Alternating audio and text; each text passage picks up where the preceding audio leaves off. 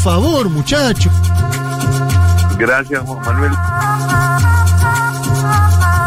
Gracias, Juan Manuel Carlos, sabía que estabas en cabina. Juan Manuel, ante todo, un abrazo.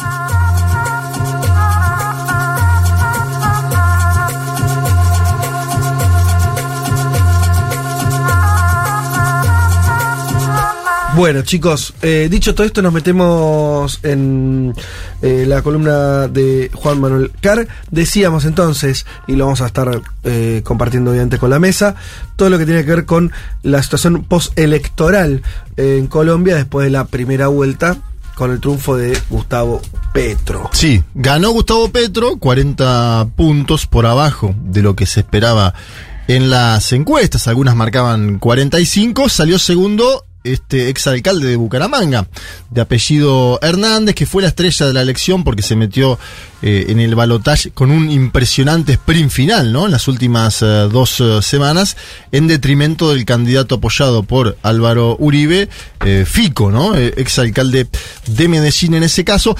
¿Qué hizo Hernández? Capturó los dos frames de la campaña, los contábamos como Sí. posibilidad eh, 15 días atrás y lo hizo, es decir, el antipetrismo por un lado y el antiuribismo, entre comillas, por otro. Los dos frames principales de la campaña terminaron unificándose en un eh, candidato con una idea que es un cambio, pero a la vez un cambio que no es Petro, ¿no?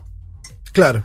Eh, eh, ¿Colombia votó por el cambio? Sí, Colombia Sí, votó por claramente. el cambio. Y también Colombia pudiera llegar a votar en dos semanas más, en, en 15 días, por un cambio que no es Petro. Este hombre esperó los, no sé si pudieron ver, pero hay, hay varias cosas que pintan al personaje. Esperó los datos en una casa de veraneo que tiene en Santander, eh, donde estuvo en la pileta durante la tarde, donde se fue a dormir una siesta, ¿no? Divino, Mientras Gustavo Petro estaba en el hotel de Kendama, un hotel histórico de la política colombiana.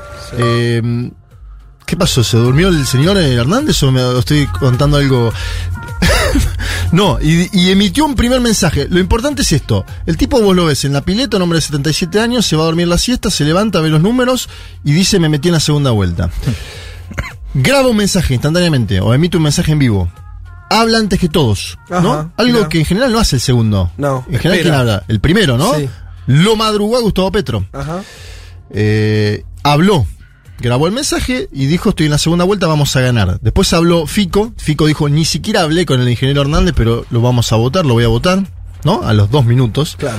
Eh, El candidato más cercano al uribismo. y Gustavo. Petro tuvo que hablar al final de la noche. Había pasado mucho tiempo, ya la gente estaba desanimada y demás. Bien. Empezamos con las interpretaciones, no le voy a pasar ningún audio del pasado domingo, vamos a pasar audios de lo que sucedió en la semana, Sí, sí. porque ya estamos. Petro intenta explicar en este audio que vamos a escuchar a continuación por qué no lo votó gente que supuestamente, según él, pensaba que iba a ganar en primera vuelta. Correcto, o sea, para. Yo te quiero dos cosas que te quería decir antes de que Dale, escuchemos el audio. decímelo. Está bien entonces suponer, como, como info muy básica de la elección es, Petro sacó menos votos de lo que decían las mejores encuestas, que lo posicionaban más cerca del 45, 47, Sí. sacó 40. Algunos Es- decían 41 y 42, Bueno. en esa estuvo más cerca, ¿no? Ok, pero hay una expectativa. Vos, vos acá lo trajiste que él, Él decía media uña. Media uña, como Sí. que estaba ahí de ganar primera vuelta, quedó a 10 puntos de ganar en primera vuelta. Sí, sí. Esa sería una, una info a resaltar como título. Totalmente. Y la segunda En otro sistema electoral hubiera ganado. hubiera ganado, pero bueno. Claro, en la Argentina hubiera ganado. Claro, Eh, porque es 40 más 10. exacto. Y lo otro es esto que vos decís, lo, lo otro que yo me llevo como titular y no vamos a escuchar a, a Petro es Hernández parece haber, además de, que le fue recontra bien la elección, reaccionó con habilidad de cara a la balotaje. Sí, construyó su victoria, pero además lo daban los números, porque nosotros mismos cuando lo vimos en 29 puntos, eh, te dabas cuenta que era no solo la sorpresa, sino que estaba generando un nuevo fenómeno político. Pero lo que decís de esta semana, además él reaccionó bien Hernández, digo, como que le, le hizo bien esto de hablar primero. Al instante. Eso, eso. Sí, tiene una Bien. tiene un asesor de comunicaciones, Ángel Becasino, que lo presentamos acá en este programa. Lo presentamos muy exitoso y que además había hecho campaña con Gustavo Petro en el 2018, por lo cual lo conoce. Vamos a escuchar al propio Petro que dice. Los que querían votar, esta me, me- me suena de varias campañas atrás y después vamos a mencionar. A ver. Los que querían votar por mí no votaron eh, porque creían que ya ganábamos. A ver este argumento. Mira, primero de los que querían votar por mí no votaron. ¿Por qué razón no votaron? Por eh, que creyeron que ya ganábamos, que eso ya era, eh, digamos así, resuelto por problemas de transporte. Porque Por abstención, mejor dicho. no, no votaron porque creyeron que ya la victoria estaba. En primera vuelta. Sí, en tercer lugar, en algunas partes violencia. Pero en total, según los análisis que hemos hecho de Big Data, eh, un 20% del electorado nuestro se quedó quieto, sobre todo juvenil. Se quedó quieto, pensando que la victoria ya estaba cantada. Y hay un sector del electorado no despreciable, más o menos un millón doscientos mil votos, que eh, no votó ni por mí, ni por Federico, ni por, ni por Rodolfo y que están ahí. Entonces, si usted suma todo eso, existe la posibilidad, ¿no? Eh, Yo sé que no- uno aquí no puede, como un mago, decir va a pasar, sino existe una alta probabilidad de conseguir un millón y medio de votos más, que es lo que necesitamos. Bueno, ya se ataja medio, ¿no? Existe una posibilidad, yo sé que no es magia, se lo nota. Yo cuando escuchaba la, la entrevista entera, el periodista le dice, ¿de dónde vas a sacar lo- los votos? Y Pietro y piensa, bueno, gente que... Me, me suena muy parecido a algún argumento que hizo en su momento Maduro, ¿no? Esto de una parte de mi propia base electoral no fue a votar, el famoso millón de votos desencantados del chavismo. Ahora, igual puede ser, ¿no? Cuando sabés que pasan sí o sí a una segunda vuelta, que varios y varias no vayan a votar en la primera. No, pero él dice lo que contrario, que iban a- que él dice que, que, que no fueron a que iba a votar ganar, pero digo, me parece que hay posiblemente un porcentaje de gente que no fue a votar porque sabían que iba a una segunda vuelta y se, y se inclinan para ir a la segunda Yo, lo directamente. siento, yo no lo no siento tan raro, claro. Juanma, como vos, el argumento. Me, me estoy más cerca de Leti ahí. Es como. a ver, Viste, son países que uno sabe. digo, de- de- lo, lo decía al principio, un montón de gente no vota. Eh, Sí. Me pareció a Chile, ¿no? Sí, Como era decir- menos del 50% y ahora fue sorpresa que superó el 50%. Como que eso ya es eh, raro. Hay una cosa ahí. Él me llamó la atención lo que dice de los jóvenes. Sí. ¿Puede ser que hay una apuesta a que iba a haber muchos jóvenes que no suelen votar Mm. y que iban a ir a votar porque era Petro y esos al final no fueron en, en ese nivel que se esperaba? Sí. Porque ahí lo que dice Petro, lo que dice Leti, incluso lo que decís vos, como que se acerca un poco en esa idea, ¿o no? Como.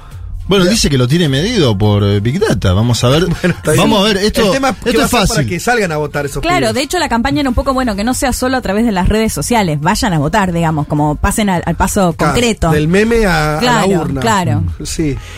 El hotel tradicional, lo que yo marcaba antes, ¿no? Es Sí. decir, vos tenés un señor de 77 años que maneja mejor las comunicaciones hacia un sector juvenil que el propio Petro. Ahí tiene un problema Petro en su discurso. En la sofisticación del discurso, te diría. No sé si lo han visto a Petro en los últimos tiempos, pero yo he pasado acá algunos audios. Petro se pone a hablar de la historia de Colombia. Parece más un filósofo que un candidato. Y del otro lado vos tenés a Hernández, un descarnado que mira a la cámara. Son todos que unos di- ladrones. Sí, pero mira la cámara. Porque Ayer estuve mirando muchas entrevistas de Hernández en los últimos días. Ajá. Y Hernández ya se creyó el personaje de que va a ser presidente de Colombia. Entonces habla con Vicky, la de la revista Semana, y mira la cámara y le habla Sí. a los colombianos, las y los colombianos. Empático. Y, y Petro, vos lo ves como un tipo que está siendo entrevistado, que vos Un decís, político más. es un político de los tradicionales, ¿no? Sí. Ese es el problema que tiene hoy Gustavo Petro. Y en el medio de todo esto aparece un personaje, Álvaro Uribe Vélez, ¿no? Bien. Buena parte de la lectura el día domingo fue el uribismo murió. Sí. Era lo que querían construir todos. El petrismo dijo, el uribismo mu- murió, el petrismo, digo, como eh, tendencia política.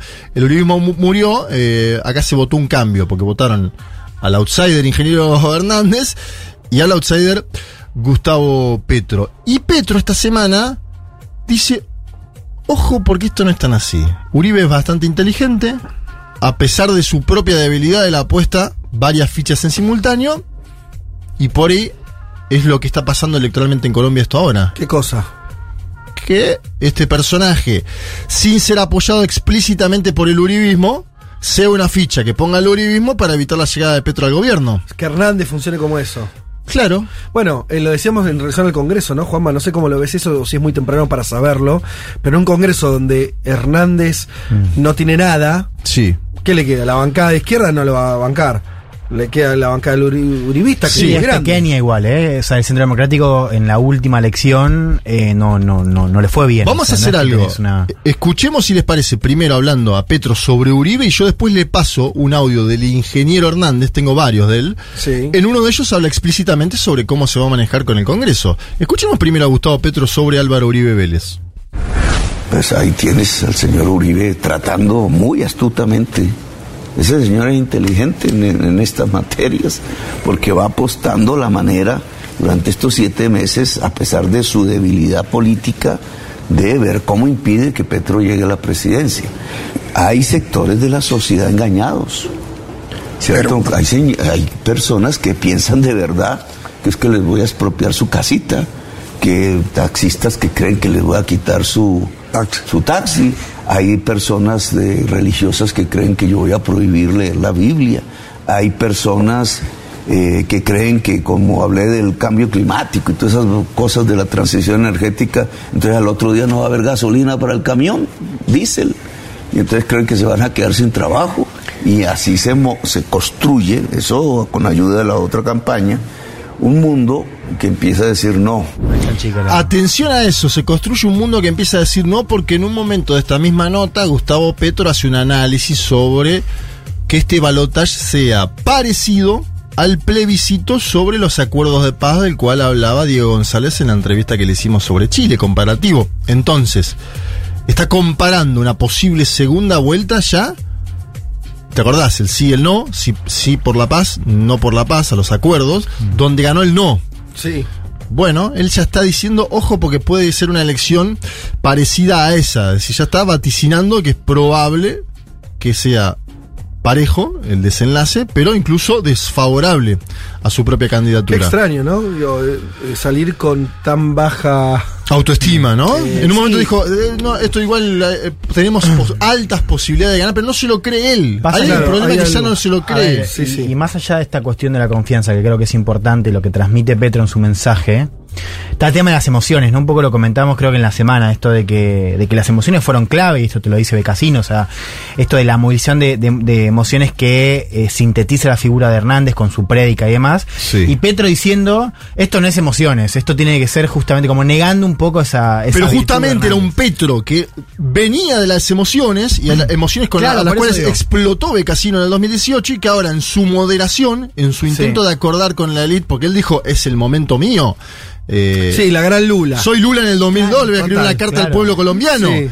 Creyó eso y en el medio se le metió este No, señor. Y, otra cosa más pensaba, digo, en, esto de la polarización, claro, eh, él un poco eh, apostaba a esta polarización más clara con Fico, donde ahí sí esta idea del sí y el no, o el uribismo contra el antiuribismo tenía peso.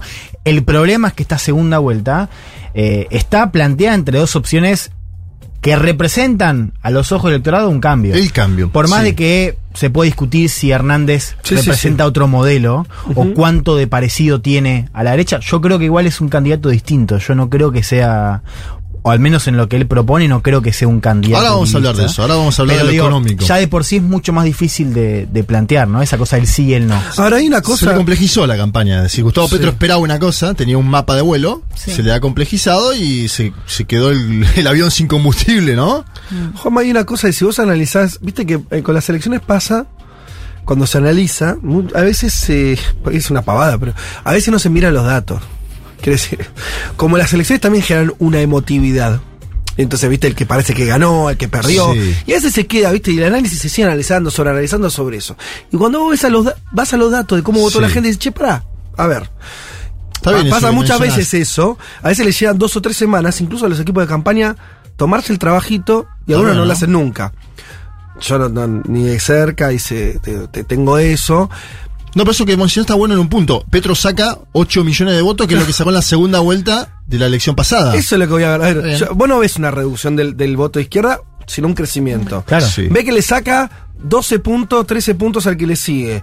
Que en la figura de la derecha quedó afuera del balotaje. Si ¿Tan malo es el escenario? No, no. Como para decir, quiere decir, eh, mm, ¿es un baldazo de agua fría o es, sí, te cambió un poco el panorama, no tenés, no tenés a, eh, eh, la, la- la contrafigura más clara para, para polarizar? Pero no sé si es tan, tan terrible lo que pasó. Para, para la candidatura de Petro, incluso digo. ¿Me entendés? Yo te entiendo a dónde vas. eh, y entiendo que a la sumatoria de votos es muy buena, que Gustavo Petro hizo una elección que verdaderamente es histórica para la izquierda colombiana. Eso es- no, no hay duda de eso, Mm. no quedan dudas. Si uno suma las matemáticas, Sí. Sí. Porque la- lo que vos decís es cierto en el sentido del numérico, ¿no? De Sí. los 8 millones de votos. Ahora, si uno va a los que no votaron a Petro y Mm. analiza ese segmento, puede que no sea así también en, en 15 días, pero Claro.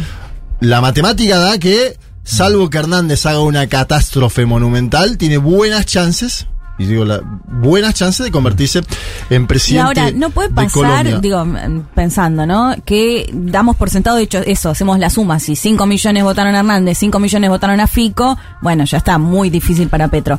Pero digo que ese sector que votó a Fico, ese sector más uribista, que no le guste este candidato Hernández, que justamente tampoco es que salió a apoyar, digamos, tampoco salió a, a decir sí, que venga a respaldarme el uribismo. No creo, no creo, porque hay cuestiones que tienen que ver con. Claro, digo, no sé si ahí gana el antipetro, el antiizquierda, el Bueno, a ver, el- el o- clivaje antipetro o un está- porcentaje que no le guste tampoco a Hernández. El clivaje antipetro está en la política colombiana funcionando hace tres elecciones de forma consecutiva. Hay un segmento del Sí, electorado que vota en Petro. contra de Gustavo Petro. Eso es duro, El, eso es- clivaje anti-Hernández no existe, No, se va a construir ahora y lo vamos a ver ahora. Ojo Le- igual, porque lo que dice Leti de. Yo, yo tomo un poco eso, porque lo que decía recién Leti, porque las encuestas, las más optimistas, no todas, pero dan un nivel Ahora vamos a hablar, de no apoyo. no- ahora vamos a no, hablar. ok, al Ah. voto en blanco, es decir, digo que eso Ah, que dice. Leti se puede, se Está puede bien. trasladar al voto en blanco. Ahora, quiero tomar algo que decías vos, Fede, digo, eh, esto de, de bueno, ojo, no está tan mal.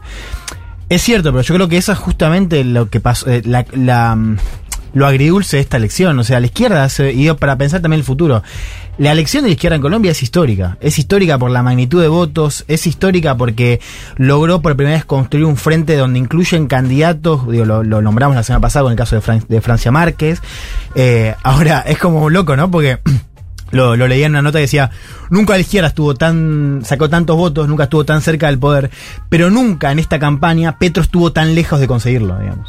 O sea, si vos venías viendo la campaña, Petro, te- te- todo daba a indicar que Petro ganaba, digamos. Y ahora con este escenario, sigue siendo una elección muy buena en primera vuelta, pero no, de hecho, creo que Petro, por lo que escuchamos de la campaña, no parecería haber previsto un escenario con Hernández. O sea, no encuentra un mensaje, una narrativa que sí tenía para con Fico. Sí, ahora vamos a ir a, a las encuestas, porque hay encuestas, se las voy a comentar. Pero escuchemos a Hernández hablando sobre cómo ve él a Gustavo Petro. Hernández. Está nervioso. Gustavo Dicho. Petro está nervioso. Está nervioso, está asustado, está totalmente desilusionado.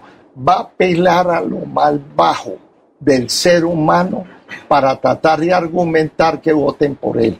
Y entre más ataque cosas que no existen, más pierde el elector. Es inversamente proporcional a lo que él cree que le va a pasar. Y ahí están los resultados. Le estoy respirando en la nuca. Hoy, datos no míos, porque yo no hago encuestas, 52 o 54 contra 42 o 44. Es decir, en el mejor de los casos, para él le llevo ya 8 puntos. Eso no es problema mío. Los ciudadanos están confiando en que nosotros los podemos representar dentro del contexto del desarrollo económico y Sí. social a los colombianos mejor que Petro. Yo no tengo la culpa que me crean a mí y no a él. Me, me ¿Viste encanta. el, sí. el tono del tipo? Yo no tengo la culpa Sí. de que me crean a mí. No, y que Eh, no sepa los números de su encuesta. dale. Los números de eran de GAT3 son parecidos a lo que tiró, son 52,5 a 44,8, 8 puntos, dice él. Y ojo porque hay otras encuestas que dan más paridad, que ahí puede ir la línea en consonancia con lo que mencionabas vos, Fede, es decir, atención, escenario, hay otras encuestas que dicen escenario abierto. Centro Nacional de Consultoría para Semana, Semana es un medio que está, si ustedes lo ven estos días, militando a Hernández, Sí, es el sí. nuevo hernandismo. Han entrevistado a la madre, han entrevistado a Hernández. Sí. Del- de loco se van a entrevistar a Becasino seguramente. La madre es, ex, es extraordinaria la entrevista que hacen de la madre porque la madre menciona que tiene una pistola debajo de su cama. Es, es Eh, extraordinario que viva, volviendo al inicio de este programa. Sí, exacto, también. ¿Cuántos años tiene? ¿97? Sí, 97 Hermoso. años. ¿Ves? Gente así necesitamos. Bueno, las encuestas, esa, esa de esa de semana marca 44,9 a Petro y 41 a Hernández, es decir, diferencia todavía a favor de Petro, Sí. si bien en el margen. Sí. Y Petro ganando en el segmento juvenil, que era lo que mencionaba Petro en el, Claro. en la- en el primer audio. Entonces, atención a eso, ¿no? Sí. Que, eh, te abre, te abre otras posibilidades. Vamos a la parte del Congreso, que era la gran incertidumbre que hay, que existe, que en Colombia se preguntan cómo va a ser este señor en caso de ganar para gobernar con un Congreso, entre comillas, adverso, ¿no? Y con un discurso tan contra la política, porque buena parte de los políticos que han ingresado al Congreso son políticos, entre comillas, tradicionales, de los partidos tradicionales de Colombia, que incluso podrían llegar a descreer de Hernández. Él dice, voy a hacer lo que hace todos los días Andrés.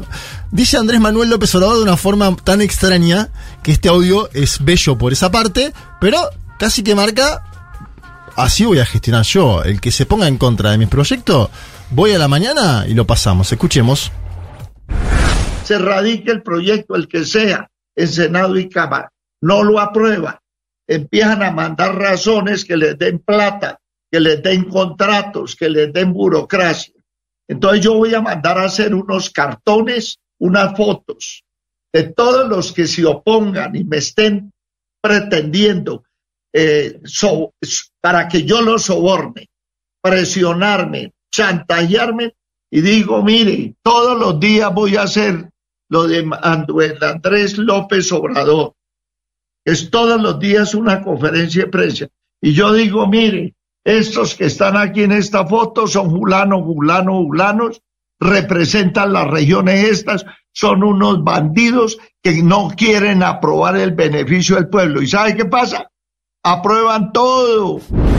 Aprueban todo. Dice que lo hizo en Bucaramanga, 19 concejales adversos a él y que le terminaban aprobando todo. Digo, antecedentes que marca, ¿no? Acuérdense, antes yo le puse hace dos semanas, entramos y dinamitamos a todos los ñoquis del Estado, decía. En Bucaramanga voté 2040 zánganos, decía él en su manera. Acá hace lo mismo en términos de eliminar las 15 consejerías del Estado, sacar la plata de los pasajes para los políticos. O Todas pavadas, ese, pero bueno, ese discurso sí. es más de la austeridad, lo Milei si querés, incluso Milei ahora lo está, lo está utilizando los Sí, pasajes. Eh, Pero El problema de Milei quiere dinamitar el mercado, el, el- el Banco Central, no, no, no, no recortar eso. Digo, esos gastos, esos recortes simbólicos, viste que. lo del café, él dice tienen que ir de esas desayunados a la casa de Nariño, ¿cuánta plata vas a gastar en el café? López Obrador también tenía esas, esas mañas, ¿te Bueno, acuerdas? lo no? del avión, Hacía esas sí. pavadas. Lo del avión, Sí, sí. después gasta. Sí, de hecho, le- le- bueno, el tipo, los lemas que tiene, una parte de los lemas que tiene ahora se los robó, o sea, hay uno puntualmente, no me acuerdo exactamente cuál, que se lo robó a AMLO. Seguro. y Son más para conectar es con más, la gente es más que- posible aparte, cuando Sí. vos contestás que te llaman populista a lo Donald Trump, decir eh, Andrés Manuel López Obrador, porque es un- una especie de populista entre comillas de izquierda, Sí, sí, sí, sí. que vos lo podés... Y hablando de esto, porque se habló mucho, ¿no? Claro, un empresario que quiere manejar el Estado como, él dice, una- el, el Estado es una empresa, dice, yo, yo voy a ser eh, el administrador, el gerente de la empresa. Colombia tiene 50.000 eh, accionistas, ¿no? Habla todo en esos términos. Sí. Se ve que Becasino le dijo, tirate hacia las propuestas económicas. Sí. Ya tenés el voto de la derecha, vamos a centrar la parte programática, vamos a hablar del IVA, vamos a hablar de los productos, de las necesidades que tienen los, las y los ciudadanos de a pie, que es cómo llegar a fin de mes. Entonces le preguntaron en Semana, que es el nuevo medio de que tiene él en La Nación Más de, de Hernández, le preguntan sobre el Ministerio de Hacienda. Ajá. Porque él, él- Economía. Él no tiene muy, muy previsto el gabinete. Ganar, no tenía previsto ganar, claro. él dice William Sí. Ospina para cultura, obras públicas ya, claro, es un empresario de la construcción, obras públicas también lo tiene, un amigo de él, eh, pero tiene esos dos nombres nada más, no tiene Claro. mucho más. Y le pregunta sobre el Ministerio de Hacienda, es decir, de Economía, y se queja del neoliberalismo en Colombia. Atención a esta parte, a ver, escuchemos esto. Aquí han habido, mire, Mauricio Cárdenas Santa María estudió en la Javeriana, luego se fue para la Universidad de Londres, luego se fue para Universidad de Stanford, luego para Oxford, luego se fue para Cambridge, luego se fue para MIT. Y mire el cochinal que dejó. En la profesión de él era ministro, lleva siete ministerios. O sea que esos yuppies nos han quebrado porque han utilizado una filosofía que está mandada a recoger que se llama el neoliberalismo, que es dejar que las fuerzas del mercado actúen sin ponerle freno el Estado, porque el capitalismo tiene unas distorsiones que concentra el capital. Si no le ponen cortapisa, miren lo que generó. Pero entonces usted no va a poner un yupi. de ricononores y, y 22 millones de limosneros. No va a poner un yupi. No, voy a poner uno que sepa sumar y restar. Ese final, no. Eh, no, no sé, o sea, que termine tu columna porque me están dando. Te dan ganas de votarlo, Hernández, ¿no? No, pero pará, boludo. Ah, Y- ¿te dan ganas de votarlo? Y el programa, el programa tiene, o sea, esto que está diciendo. Lo vi, lo vi. Es Sí, sí. coincidente con su programa. Ahora vamos a hablar de esa programa parte. que, que ya existía previo a la, en la primera vuelta. Sí, sí, Sí. El programa que él presenta es un programa que está más en consonancia con eso. Porque yo vi una serie de tweets El hilo, ahora vamos a dar al después, hilo. de- después de, de- de ganar Exacto. las elecciones, ya volcado lo- a esto. Pero el programa Previamente ya era cancelar eso. deuda estudiantil Claro. También tiene contradicciones, tiene Obvio, cosas, obvio, pero obvio. pero digamos en, en digo pensiones para todos, digo, pero eso también le compite a Petro, o sea, no es un programa de austeridad en todo sentido. Bien. Yo en el largo, eh, eh, aparte en esa misma entrevista hablando sobre Venezuela, le preguntan, y a diferencia de Iván Duque, que es abiertamente crítico de Maduro, Sí. que incluso apoyó, a aquel, eh, ¿no? A- no solo apoyó a Juan Guaidó, sino que estuvo presente en ese momento de los camiones, la frontera colombo-venezolana, Sí, claro. acordate. Sí, sí, sí, sí. Iván Duque estaba a la cabeza de eso, claro. con el uribismo. Él dice, Maduro es un problema de los venezolanos, un tema de los venezolanos. Yo no me voy a meter en eso, voy a, necesito restablecer el vínculo diplomático con Venezuela porque es un país que está al lado, tenemos muchísimo vínculo comercial. Eh, Incluso, esa parte, Pe- incluso Petro sobreactuó también anti-Maduri. Digo sobreactuó o no, porque por ahí es de convencimiento pleno. Eh, pero En un tirarse al centro- muy, muy anti. Sí, eh, anti-Maduro. Venezuela, En tirarse al centro eh, utilizó eso, ¿no? Sí. Eh, mataban, mataban niños allá, los matan acá, lo pasamos acá. Esa cosa dijo como que algo así, creo que dijo que como el uribismo era el, el chavismo de Sí. Colombia. Sí, sí, Sí, que sí. era lo mismo. medio Que lo más extraño, parecido a Venezuela sí. o a Maduro era Duque y Claro. al Hay que dejar de hablar de Venezuela por dos años. Sí, es sí, algo, ¿no? No, parece interesante todo esto que estamos Para charlando. mí ahora. estuvo bien ese, ese mm, Esa comparación. digo, o sea, fue estratégica, claro. sí, como- se tiró al centro para decir. Sí, ya en 2018 él hablaba de Maduro como un dictador. Digo, 2018, o sea, Eh, Petro. Petro. Sí, sí, sí. Por eso digo que me Eh, parece que es convencimiento también. Sí. No sé cuánto de estrategia corta o algo que, digo, así como Boris es alguien que es muy antichavista. Sí, sí.